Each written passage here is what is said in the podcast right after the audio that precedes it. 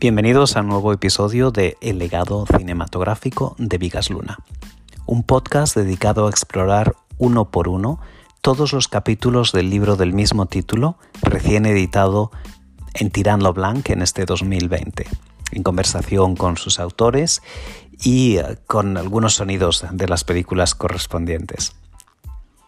En este episodio llegamos al capítulo tercero del libro, un capítulo dedicado a una de las películas más polémicas en toda la filmografía de Vigas Luna. Se trata de Caniche, de 1979, que al igual que su predecesora Bilbao un año antes, estuvo rodeada de polémica y de críticas mezcladas a la hora de su estreno. Y que al igual que ella, al igual que Bilbao, eh, a día de hoy se considera todo un clásico, no solo de la filmografía de Vigas Luna, sino también del cine español de la transición.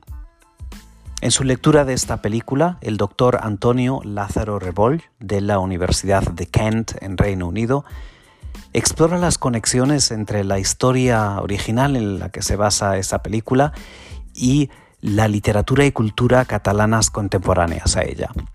Asimismo, Reboll utiliza esta película para marcar y explorar ese continuum visual del que se habla a lo largo de todo el libro.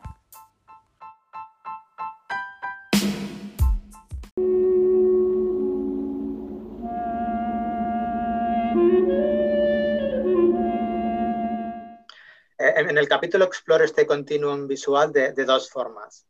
En primer lugar, podemos insertar la película en una trayectoria profesional y de relaciones personales que nos permiten entender Caniche eh, en relación al entorno en el que Vigas Luna se está moviendo y en el que trabaja, Barcelona. Y, por ejemplo, Vigas Luna en esos momentos ya es un productor cultural polifacético. este, este aspecto polifacético se puede ver a través de, varios aspectos. Su trabajo con Carlos eh, eh Riart, en la galería gris de, diseño, el estudio de diseño que tienen. También la contribución que, tiene con el arte conceptual catalán de vanguardia en aquellos momentos. Hace exposiciones sobre mobiliario y sobre eh, Polaroids eh, en la sala Vinson en el 73 y en el 75. También trabaja con el eh, formato de 8 milímetros y filma a personas cercanas como Riart y, este, esta estética del Super 8 se puede ver muy claro en, muchos encuadres, en muchas composiciones eh, de la película. Eh, las conexiones con Romar Gubern, que termina siendo profesor particular de, de Vigas Luna, ¿no? Le enseña eh, un poco de cine y le comenta lo que, lo que está ocurriendo en el mundo del cine. Y también con Salvador Dalí, ahí tenemos una, una conexión surrealista.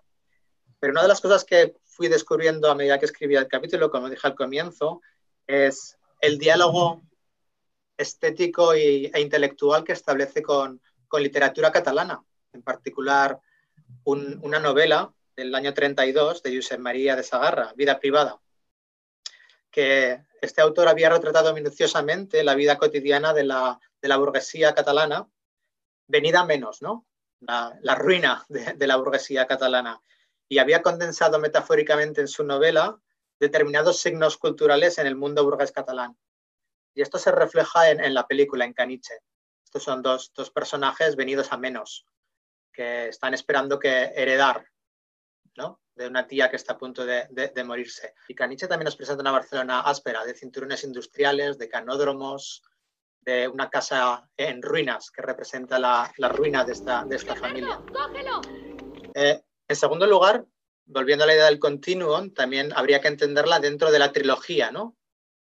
Eh, que la trilogía sería Bilbao y El Niño del Estanque, que fue un proyecto que nunca se llevó a cabo, pero del que sí que hay escrito una, historia en catalán, ah, de la que Ramón Spelt habla en su libro El Món de Vigas Luna y que los, ah, la audiencia de este, de este evento podría, podría leer si tienen tiempo. El continuo, el continuo hay con la trilogía no es solo visual o estético, sino que también es, narrativo, ¿no? El tipo de personajes, la herencia como tipo central y otra serie de, ideas. Entonces hay una continuidad en la, en la trilogía que, existía en forma escrita. Y esta, esta continuidad la lleva él también a estrategias de producción. El mismo grupo de, de actores, el mismo grupo de equipo de producción artística, la distribución con Bilbao va a ser la misma, va a ir a los mismos festivales, va a ir a Estados Unidos a los mismos lugares y la circulación de la película va a ser muy similar en términos de recepción, de recepción, de recepción crítica. Y la figura clave es Pepón Coromina, el productor.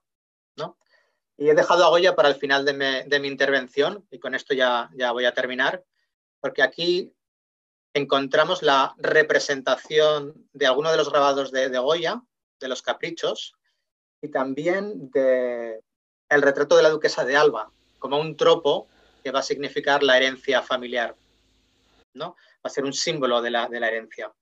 Y en cuanto a los caprichos, ya para, para cerrar, yo creo que, que Luna está haciendo dos, dos cosas ¿no? con el uso. Por aquella época, Dalí, en el 77, había hecho una intervención directa con, con los caprichos. Alteró títulos, alteró colores, alteró eh, parte de la composición que había hecho Goya en, en, en, algo, en una exposición que tituló Los caprichos de Goya de Dalí. Y yo creo que aquí Vigas Luna hace los caprichos de Goya de Vigas Luna, ¿no? En, en Caniche. Podríamos pensar en esos términos. Y el segun, la segunda forma en la que emplea Goya es la, las imágenes goyescas contribuyen a, ca a, caracterizar a los personajes, a Bernardo y a, a, Eloísa, porque aquí estoy citando a Charles, Charles Baudelaire, hace una lectura de, los caprichos, eh, y dice que, Goya eh, presentaba monstruosidades creíbles y tactibles, ¿no? Y Goya hacía lo monstruoso verosímil. Y yo creo que Eloisa y Bernardo y Caniche y Bilbao es una presentación de Vigas Luna de lo que es monstruoso verosímil. Eh, entonces yo creo que puede hablar también de un continuum visual desde Goya hasta, hasta el legado cinematográfico de, de Vigas Luna.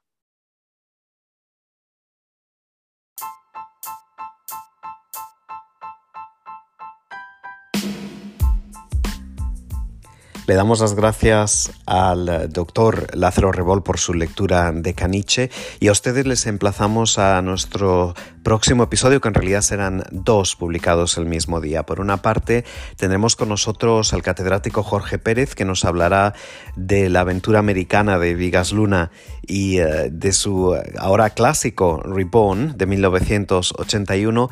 Y además escucharemos una muy breve introducción y el tráiler original de la película Angustia. Les esperamos.